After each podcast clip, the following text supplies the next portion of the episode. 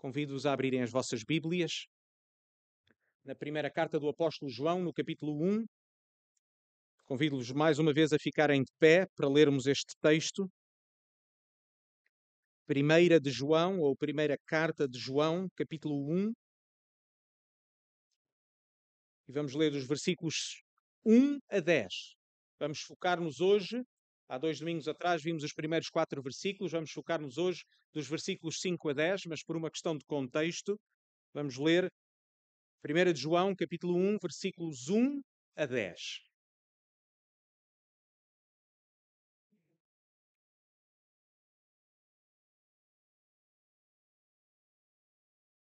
O que era desde o princípio, o que ouvimos, o que vimos com os nossos olhos, o que temos contemplado e as nossas mãos tocaram da palavra da vida. Porque a vida foi manifestada e nós a vimos e testificamos dela e vos anunciamos a vida eterna. Estava com o Pai e nos foi manifestada. O que vimos e ouvimos, isso vos anunciamos, para que também tenhais comunhão conosco. E a nossa comunhão é com o Pai e com o seu Filho Jesus Cristo. Estas coisas vos escrevemos para que o vosso gozo se cumpra. E esta é a mensagem que dele ouvimos e vos anunciamos: que Deus é luz e não há nele trevas nenhumas. Se dissermos que temos comunhão com ele e andarmos em trevas, mentimos e não praticamos a verdade. Mas se andarmos na luz, como ele na luz está, temos comunhão uns com os outros e o sangue de Jesus Cristo, seu Filho, nos purifica de todo o pecado. Se dissermos que não temos pecado, enganamos a nós mesmos e não há verdade em nós. Se confessarmos os nossos pecados, Ele é fiel e justo para nos perdoar os pecados e nos purificar de toda a injustiça. Se dissermos que não pecamos, fazemos-lo mentiroso e a sua palavra não está em nós. Podeis sentar.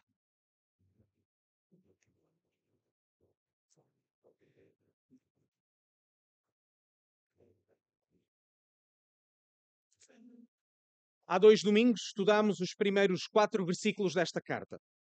Uh, neles nós vemos, e se os irmãos se lembram, nos primeiros quatro versículos, vemos como o apóstolo expõe aquilo que podemos dizer que é o fundamento da sua autoridade.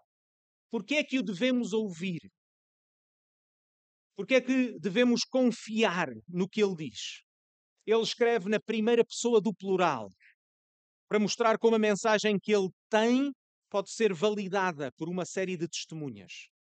João, ele próprio, o apóstolo João, tinha sido uma testemunha ocular da vida da morte, da ressurreição de Jesus, mas é esta insistência na primeira pessoa do plural, nós, que é mais do que João, mas também a insistência no facto de que ele ouviu e viu e contemplou e tocou.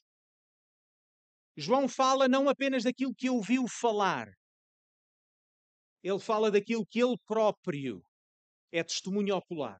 Ele fala como parte de um grupo de testemunhas que presenciaram a vida, a morte e a ressurreição do Senhor Jesus. Temos esta certeza que a fé cristã está fundamentada num facto histórico a encarnação do Filho de Deus. A certeza da esperança dos cristãos, notem, não está no grau da nossa experiência espiritual, não está no nível dos nossos sentimentos, mas está no testemunho apostólico. Os nossos sentimentos podem ser mais fortes hoje, podem ser mais fracos amanhã, mas a nossa certeza mantém-se inalterada porque ela está arraigada nesta verdade histórica. Ao mesmo tempo, os nossos olhos da fé estão unicamente focados na pessoa do Senhor Jesus. Ele é o conteúdo por assim dizer. Ele é o objeto da nossa fé. João chama nestes primeiros quatro versículos, chama Jesus de palavra da vida. Versículo 1. Ele não foi apenas um mero profeta, ele mesmo é a mensagem. Ele não apenas tem a capacidade de dar vida, ele é a vida. Ele é a palavra da vida. Por isso, a certeza da nossa esperança não está, queridos irmãos, na certeza ou na força da nossa fé. A nossa certeza, a certeza da nossa salvação, está em quê? Está na pessoa do Senhor Jesus. A certeza da vida eterna não é resultado da força ou do nível da nossa fé. Nós não afirmamos que somos salvos por causa da nossa fé. Nós fomos salvos pelo Senhor Jesus, mediante a fé. A fé é o instrumento que Deus usa para a nossa salvação. Mas o Senhor Jesus é o nosso Salvador. Ele é a nossa salvação. E é por isso que, depois de estabelecer a sua autoridade, de estabelecer a autoridade da mensagem como uma mensagem verdadeira, como uma mensagem fiel, como uma mensagem que é confiável, porque ela é baseada no testemunho destas pessoas que são testemunhas oculares. Ele agora começa-nos a falar, a partir do versículo 5, acerca da mensagem propriamente dita. Tendo estabelecido a sua fonte, como mais uma vez credível e verdadeira, agora ele expõe a mensagem e as suas implicações, as suas consequências. Se algo é verdadeiro, queridos irmãos, queridos amigos, então temos de agir em conformidade, certo? Por isso a mensagem de hoje está dividida apenas em dois pontos simples. Número um, Deus é luz. Número dois, andar na luz. Número um, Deus é luz. Número dois, andar na luz. Vamos começar com o ponto 1. Vejam como João, quando ele começa no versículo 5 e diz: E esta é a mensagem que dele ouvimos e vos anunciamos: que Deus é luz e não há nele trevas nenhumas. João começa com quem? João começa com Deus, não com o homem. E esta perspectiva só por si muda tudo. Existe um Deus que criou todas as coisas, existe um Deus que se revelou de forma perfeita no seu Filho Jesus, e por isso precisamos de lembrar, antes de nós existirmos, Deus já era. Foi Ele que criou todas as coisas e por isso o nosso conhecimento, todo ele, o conhecimento que nós temos da realidade, tem de começar com Deus, não em nós próprios. E este é aquele que normalmente é o erro crucial quando as pessoas querem falar ou conhecer Deus. As pessoas querem começar por si próprias e começar a definir a realidade através de si mesmas. Por isso é que a maioria das religiões nos apresenta deuses que não são mais do que homens em ponto grande. Deuses que não são mais do que reflexos humanos. Por isso é que muitas vezes nós mesmos temos de lutar com aquilo que Deus revelou na Sua palavra. É ou não é?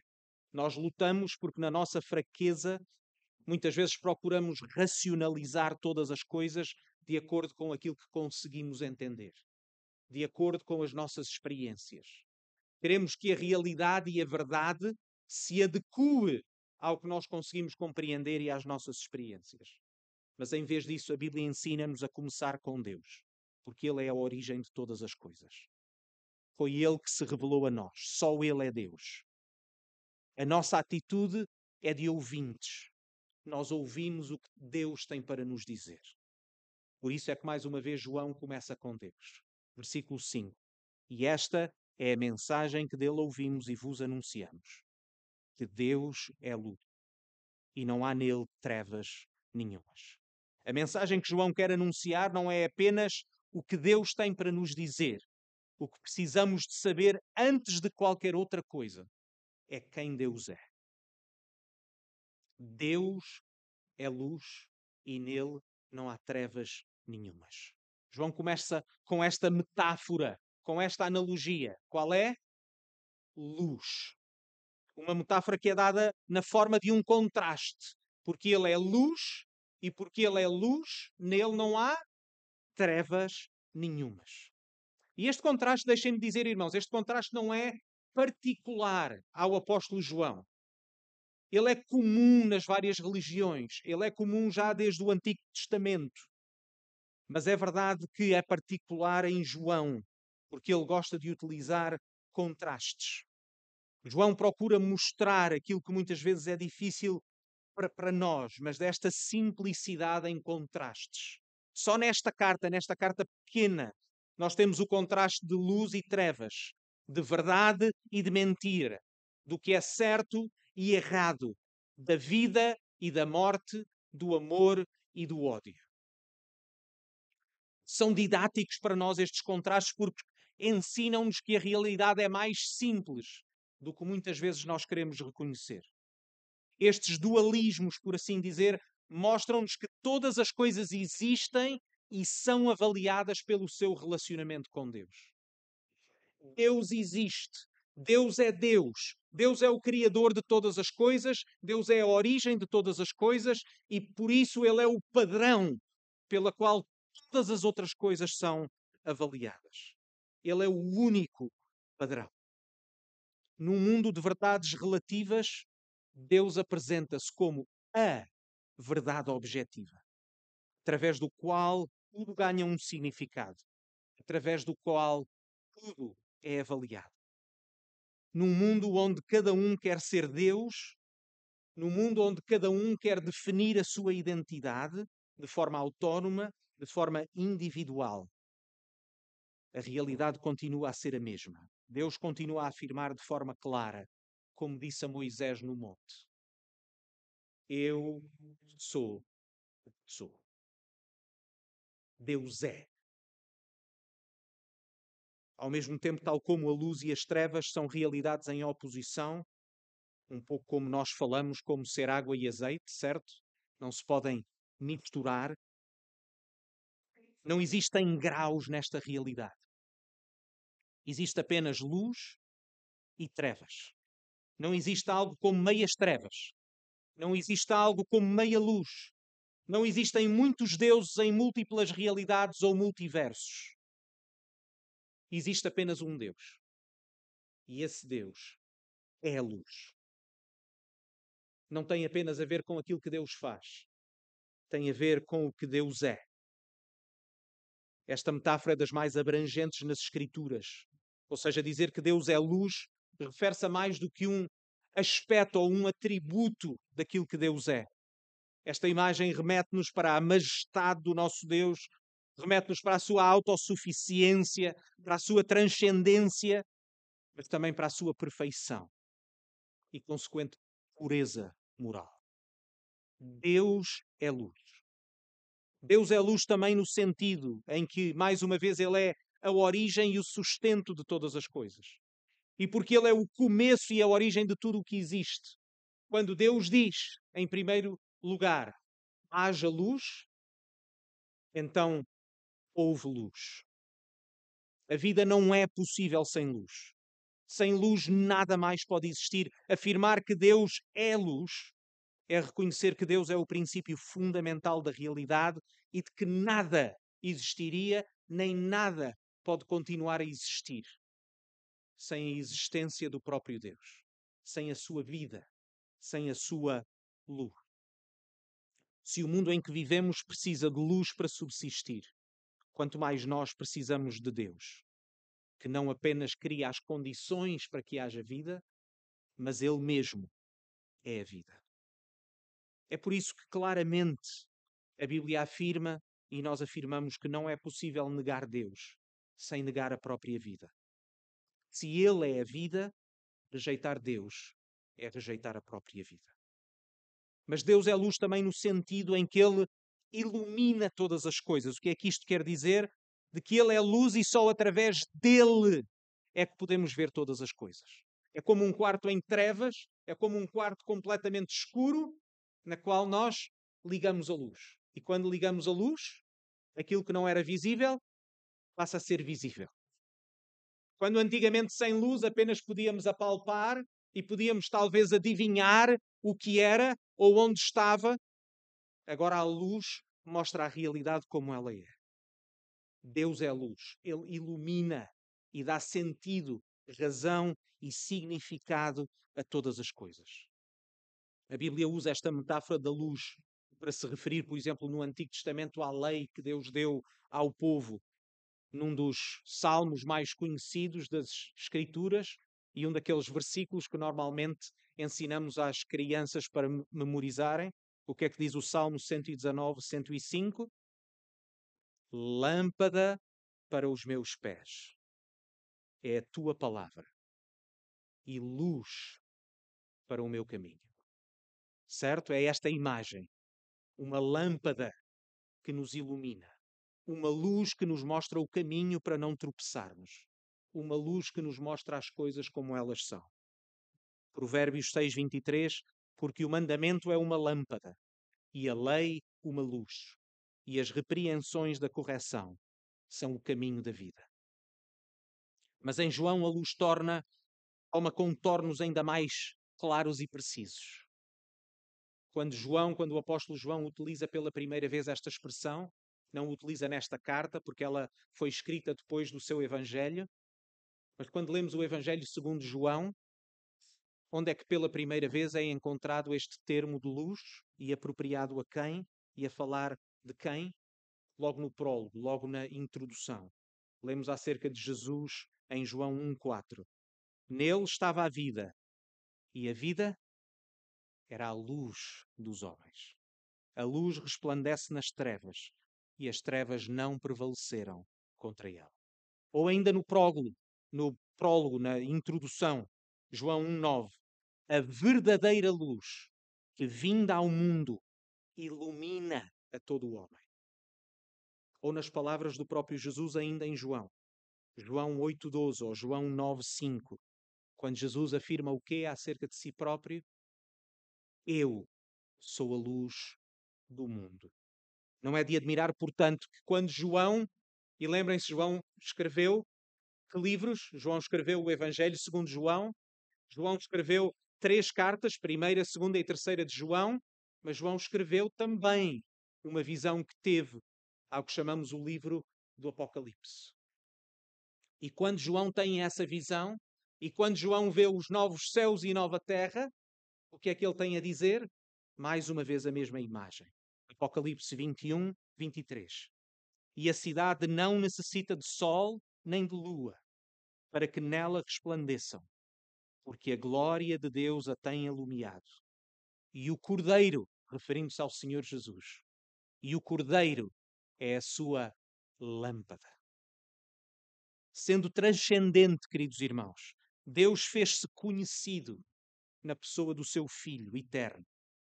É por isso que Jesus é chamado de luz e aquele que dá luz a todos os homens. Jesus é luz e por isso é aquele que coloca à luz todas as coisas. Ele é a nossa luz. Ele é aquele a partir do qual nós podemos saber, por exemplo, o que é ser humano, porque ele foi perfeito. É nele que nós podemos conhecer a nossa identidade na sua perfeição e na sua humanidade. Mas também, finalmente, Deus é luz no sentido de perfeição e de padrão moral. Deus é santo. E é nesse sentido que provavelmente João está a utilizar de forma primordial neste texto. Sabemos isto porque a forma como João vai aplicar a verdade desta mensagem, que Deus é luz, vai ter contornos éticos, morais, vai ter contornos da forma como nós vivemos. João fala, se lerem o texto mais uma vez, João fala em quê? João fala em andar na luz ou andar nas trevas. Ele fala sobre praticar a verdade. Ele fala sobre pecado. Quando falamos que Deus é perfeito em tudo o que faz, lembrem-se que nós não estamos a dizer que existe um padrão moral pela qual Deus é avaliado. Deus não é avaliado por qualquer padrão moral que nós possamos fazer para avaliar Deus. Ele é esse padrão moral. Quando dizemos que Deus é luz, nós estamos a dizer que nós não somos luz. Quando estamos a dizer que Deus é luz, estamos a dizer que Ele mesmo é luz, que Ele é esse padrão pela qual todas as outras coisas são avaliadas. Ele não pode ser avaliado, ele não pode ser escrutinado, por algum padrão que nós inventamos. O mundo é que foi criado de acordo com o seu padrão.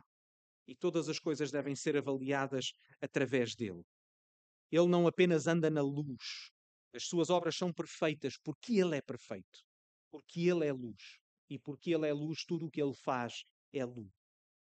E esta é uma verdade fundamental, a verdade que João anuncia. A verdade que é o fundamento e a afirmação principal a partir da qual ele vai escrever toda a sua carta. Deus é luz e nele não há trevas nenhumas. O que é que isto diz acerca de nós? O que é que isto diz acerca da forma como nós podemos conhecer a realidade? Acerca de como nos podemos conhecer a nós próprios? Em primeiro lugar, é reconhecermos que existe uma diferença substancial entre Deus e nós, entre o Criador e a criatura. Só Deus é luz. Nós nunca seremos luz. O texto diz que nós podemos andar na luz ou podemos andar nas trevas, mas em nós próprios nós nunca seremos luz, porque só Deus é luz. É isso que nós lemos, por exemplo, no Novo Testamento, quando se refere a nós, aqueles que andam na luz, como filhos da luz. Em 1 Tessalonicenses 5,5, porque vós sois filhos da luz e filhos do dia. Nós não somos da noite nem das trevas. Ou Efésios 5,8, porque noutro tempo erais trevas, mas agora sois luz. Sois luz no Senhor. Andai como filhos da luz. Ou João 12, 36. Enquanto tendes luz, crede na luz, para que sejais filhos da luz. E por isso Deus é luz e a Bíblia ensina-nos logo no primeiro livro, em Gênesis, que nós fomos criados à imagem de Deus e à sua semelhança. É isso que nós lemos em Gênesis 1, 27. E criou Deus o homem à sua imagem, à imagem de Deus o criou, macho e fêmea o criou. A imagem, mais uma vez, como já falámos noutras alturas, a imagem pressupõe reflexo. Nós não nos tornamos luz em nós próprios, a nossa luz deve ser o reflexo da verdadeira luz. Deve ser o reflexo de Deus em nós. Contrariamente ao que passou a ser comum afirmar, nós não temos uma identidade própria, no sentido que a nossa identidade não é independente esta é uma diferença crucial entre Deus, que é o Criador, e nós, que somos criaturas. Deus tem por direito e autoridade sobre tudo o que criou. O autor de uma obra pode, de forma apropriada, definir o significado e o propósito da sua obra. Porquê? Porque ele é o autor. A obra pertence-lhe por direito, certo? Portanto, é justo perguntar se no mundo dos homens nós protegemos aquilo que nós chamamos o direito de autor, o que dizer de Deus, que é o Criador de todas as coisas, que é o autor de todas as coisas, que todas as coisas lhe pertencem por direito, que ele criou todas as coisas com um propósito. Da mesma maneira, nós somos obra deste Deus. Ora, se nós fomos criados à imagem de Deus, só é possível conhecermos a nós próprios a partir do conhecimento de Deus. Certo? Isso faz sentido, irmãos? Se nós fomos criados à imagem de Deus, para sabermos quem nós somos, onde é que vamos? Vamos à fonte do qual nós somos a imagem, que é o próprio Deus.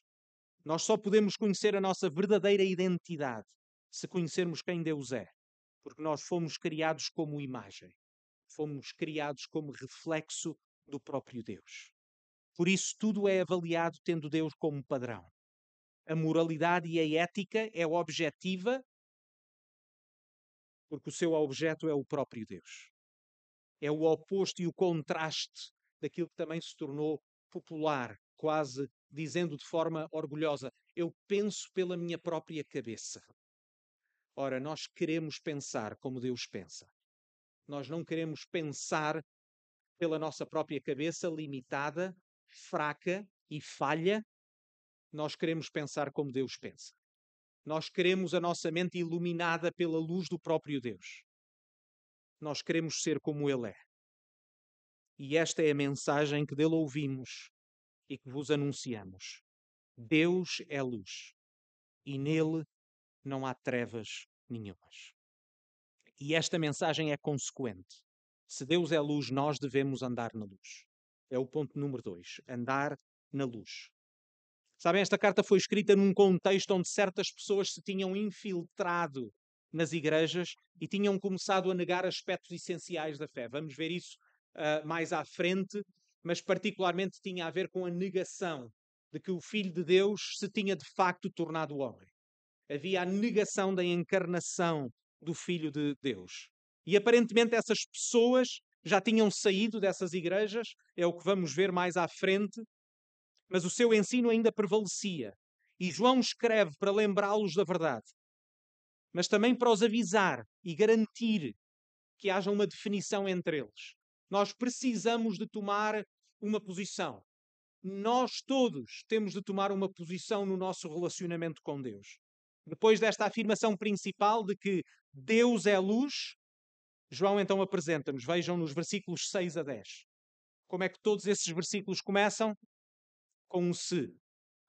Se, versículo 7, ou uh, versículo 7, mas se, versículo 8, se, versículo 9, se, versículo 10, se. Estas condicionais não são apenas para efeito retórico, mas mais uma vez para eles tomarem uma posição. De que lado estás? Estás do lado da luz ou do lado das trevas? De acordo com estas condicionais, não existem zonas cinzentas. Não existem interpretações pessoais. Não existem opiniões sobre a matéria. Existe uma verdade na qual todos se relacionam com ela, seja de forma positiva ou negativa. Existe um Deus e esse Deus é luz. Para João, nesta verdade, esta verdade tem consequências. Duas consequências primárias. A primeira é que se Deus é luz, nós devemos, número um, confessar o nosso pecado. Afirmar que Deus é luz e nele não há trevas nenhumas é sermos obrigados a confrontar-nos com o facto de que não apenas nós não somos luz, como também não podemos afirmar que fazemos todas as coisas de forma correta. Que pessoa aqui presente pode dizer inequivocamente: Eu nunca pequei? Quem, posso, quem pode dizer: Eu fiz todas as coisas certas desde o momento em que eu nasci? Eu estou certo em todas as coisas que eu digo, estou certo em todas as coisas que eu faço. Sabem que é fácil compararmos com outras pessoas. Em especial no mundo imoral em que vivemos, não é difícil por vezes sentir alguma superioridade moral. Mas compararmos com outros é mais fácil. Sabem porquê? Porque os outros são iguais a nós. Os outros são imperfeitos e os outros são pecadores como nós somos. Mas sermos comparados com Deus é ficarmos mediante a perfeição. Olharmos para Deus é sermos confrontados com o que nós não somos. E a santidade de Deus é assustadora, porque a santidade de Deus nos esmaga. Quando lemos as Escrituras, a atitude ou a reação mais comum daqueles a quem Deus se revelou, nunca exatamente como ele era, mas apenas com uma imagem tenue da sua luz e da sua majestade, qual era a reação comum que nós lemos nas Escrituras uma e outra vez? A pessoa ficou com medo porque a perfeição de Deus é assustadora. A sua majestade e a sua santidade esmagam a nossa imperfeição e o nosso pecado. Quando Deus é a medida da perfeição, reconhecermos que somos pecadores é muito mais do que o reconhecimento de que nós não somos perfeitos. É mais do que simplesmente dizermos que fizemos coisas erradas. Sabermos que Deus é luz é sermos confrontados que, acima de qualquer outra coisa, o pecado é uma rebelião contra quem nos criou. O pecado é uma rebelião contra quem nos dá a vida. O pecado é, por consequência, uma negação da nossa própria identidade. Talvez por isso a forma mais comum da reação à mensagem de que Deus é luz é a reação que Adão e Eva tiveram depois de terem pecado, quando lemos em Gênesis 3:8 e ouviram a voz do Senhor Deus que passeava no jardim pela viração do dia. E escondeu-se Adão e a sua mulher da presença do Senhor Deus entre as árvores dos jardins. As pessoas continuam a esconder-se deste Deus, como se isso apagasse a realidade. As pessoas escondem-se de Deus de várias formas, seja por negarem a própria existência de Deus, seja por negarem que Deus pode ser conhecido, seja por negarem que Deus se revelou, seja por negarem que existe um padrão moral objetivo. Mas a realidade mantém-se. Deus é luz e nós não somos. Nós somos pecadores. Como diz João no versículo 8: Se dissermos que não temos pecado, enganamos-nos a nós mesmos e não há verdade em nós. Mas notem que negar o nosso pecado não apenas é enganarmos a nós próprios, mas mais terrível ainda aquilo que João diz no versículo 10. Se dissermos que não pecamos, fazemo-lo a Deus mentiroso e a sua palavra não está em nós. Negar o nosso pecado não é apenas enganar-nos a nós próprios daquilo que é evidente, é pior ainda, é fazer Deus mentiroso. Este é o significado maior do pecado. Este é o clímax do aviso de João. Se os irmãos virem, João constrói o seu argumento de forma progressiva, até lembrá-los que no momento em que eles negarem o seu próprio pecado, aquilo que estão a acusar Deus é de ser mentiroso. Meus irmãos, é essencial que nós deixemos a palavra de Deus, a luz da palavra de Deus, iluminar a nossa vida. Pôr as trevas que existem ainda em nós. Temos de reconhecer, como o salmista no Salmo 19, 12, quem pode entender os seus próprios erros? Quem pode discernir as suas faltas? Quem tem essa capacidade? John Stott disse, ao falar sobre esta passagem, que o cristianismo é a única religião que, acentuando que Deus é luz, primeiro insiste em que se leva a sério o pecado e depois então oferece uma solução moral satisfatória para este problema do pecado. Entendem? Quando somos confrontados com quem Deus é, somos confrontados com o nosso pecado. E isso é um problema. É um problema que nós não conseguimos resolver. O cristianismo é a única fé realista em relação a nós mesmos. Que nós somos pecadores, não temos a capacidade em nós de sermos perfeitos e por isso estamos justamente condenados perante um Deus que é santo. As outras religiões, todas elas de uma forma ou outra, pressupõem que nós somos bons e que apenas precisamos decidir agir bem. Mas isso é uma mentira. Porque nós somos pecadores somos falhos em nós próprios, somos imperfeitos. Não tem a ver apenas com as nossas ações, tem a ver primeiramente com o nosso coração, tem a ver com aquilo que nós somos. E por isso a solução não passa por sermos capazes. O começo da solução passa por reconhecer a nossa incapacidade para depois podermos perceber então a graça que Deus nos oferece. É só quando nós reconhecemos o nosso pecado que o versículo 9 ganha vida. O versículo 9, mais uma vez, um dos versículos que nós ensinamos às nossas crianças e colocamos nas suas mentes. Qual é? 1 de João 1,9. Se confessarmos o nosso pecado, Ele é fiel e justo para nos perdoar os pecados e nos purificar de toda a injustiça. Deus não quer, irmãos, notem isto, e é muito importante, especialmente amigos se não forem cristãos, entendam isto. Deus não quer que reconheçamos o nosso pecado para podermos entrar numa espécie de depressão coletiva. A razão pela qual nós precisamos saber que Deus é luz e nós somos pecadores é que só dessa forma nós podemos receber a graça de Deus. Alguém que é são não precisa de médico. Só aquele que reconhece que está doente vai ao médico pedir ajuda. Certo? Da mesma forma, nós só podemos receber a graça de Deus se reconhecermos primeiro somos imerecedores dessa graça, que não temos mérito em nós, que não temos capacidade em nós. Como diz João, a solução é esta: o sangue de Jesus Cristo, seu Filho, nos purifica de todo o pecado. Quando confessamos o nosso pecado a Deus, conhecemos também a sua justiça que o Filho de Deus se fez homem para pagar a culpa dos nossos pecados e nos reconciliar com Deus. Este é o significado da ceia do Senhor, que é o símbolo da nossa fé. Que o Senhor Jesus nos ordenou para que pudéssemos tomar uma e outra vez, para uma e outra vez sermos lembrados da necessidade de confessarmos os nossos pecados e olharmos para o Senhor Jesus, que é o nosso Salvador. Por isso, meus irmãos, a confissão de pecado é central na vida cristã.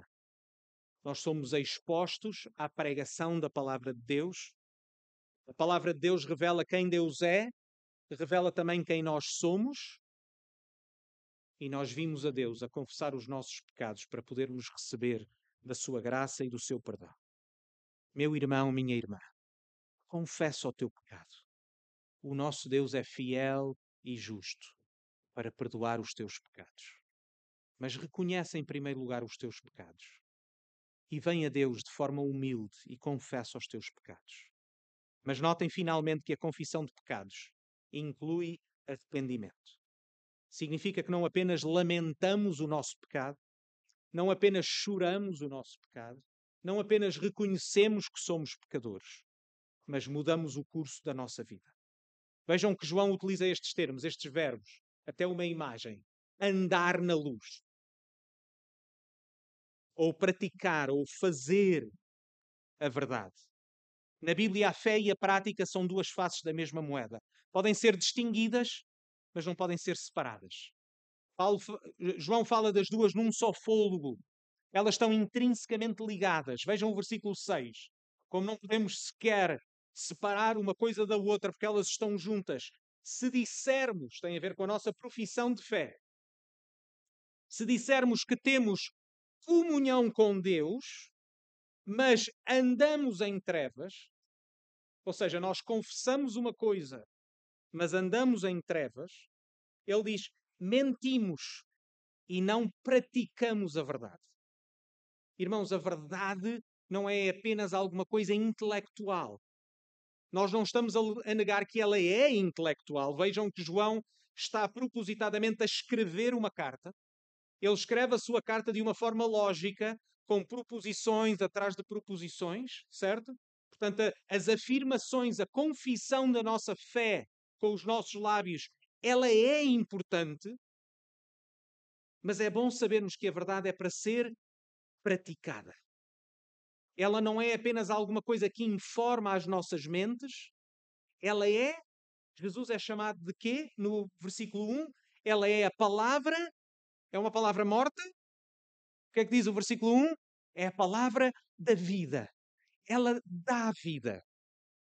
E portanto, a verdade que vem a nós, que vem pelo nosso entendimento e pela nossa compreensão, ela ganha raiz no nosso coração e nós não apenas sabemos coisas que são verdadeiras, mas nós praticamos a verdade. O que é importante notar, vejam, é que não existe uma fé sem obras. Sermos salvos somente pela fé nunca pode significar que a fé é algo apenas do intelecto. Vejam o versículo 7. Mas se andarmos na luz, como Ele na luz está, temos comunhão uns com os outros. Certo? João não fala de uma possibilidade, fala de uma realidade.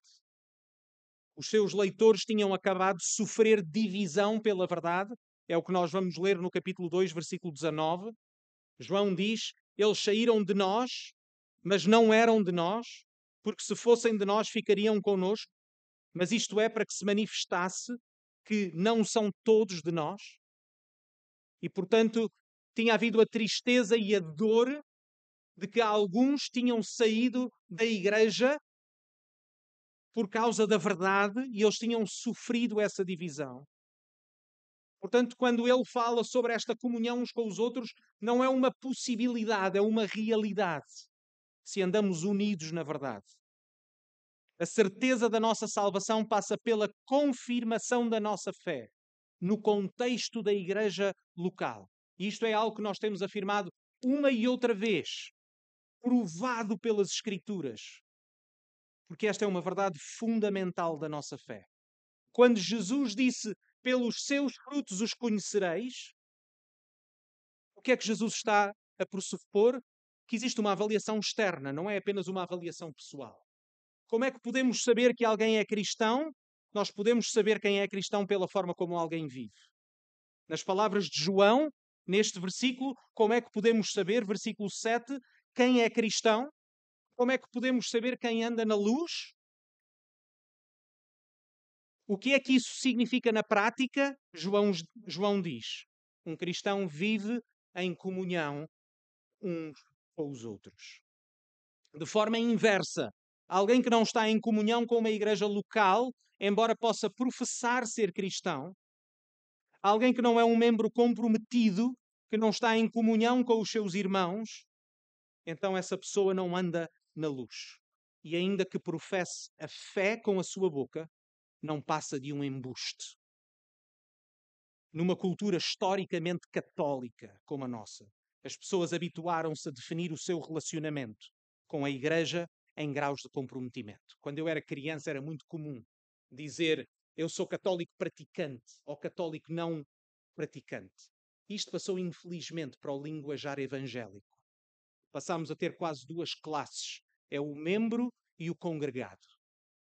Mas a Bíblia não tem estas classes.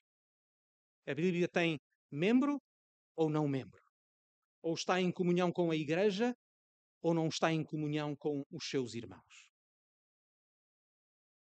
Nas Escrituras não existem estes graus de membresia ou de relacionamento com a igreja. Se não vivemos em comunhão com os irmãos, não vivemos em comunhão com Deus. Ponto. É por isso que nós temos a prática nesta igreja de terminar a celebração da ceia do Senhor com a leitura da aliança de membresia. Porquê? Porque nela reconhecemos as responsabilidades que temos uns com os outros, nela somos mais uma vez lembrados da comunhão que temos uns com os outros, porque a ceia do Senhor não foi dada à igreja para cristãos individuais. A mesa é um lugar comum. Não é um lugar para o eu e Deus, é um lugar para o seu povo, que é convidado a vir em comunhão uns com os outros.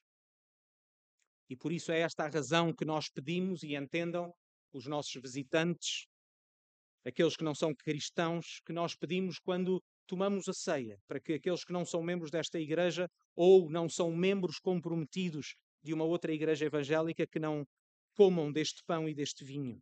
Porquê? Porque ele é um símbolo da nossa fé. Ele é um símbolo da comunhão que temos uns com os outros. Meus, meus irmãos, agora que nos aproximamos do tempo de tomar esta ceia mais uma vez juntos, que este seja um momento de celebração, que este possa ser um momento de confissão de pecados, possa ser um momento também da lembrança da nossa salvação, mas também da renovação do nosso compromisso uns com os outros. Vamos orar.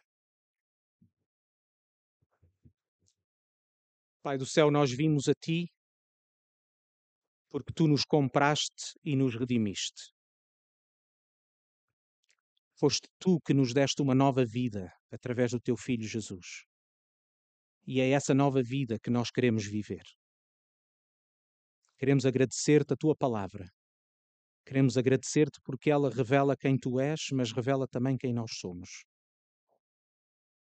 E pedimos, ó Deus, que nos dês um coração de arrependimento e que a nossa fé seja visível e reconhecida pelos outros, pela forma como nós vivemos.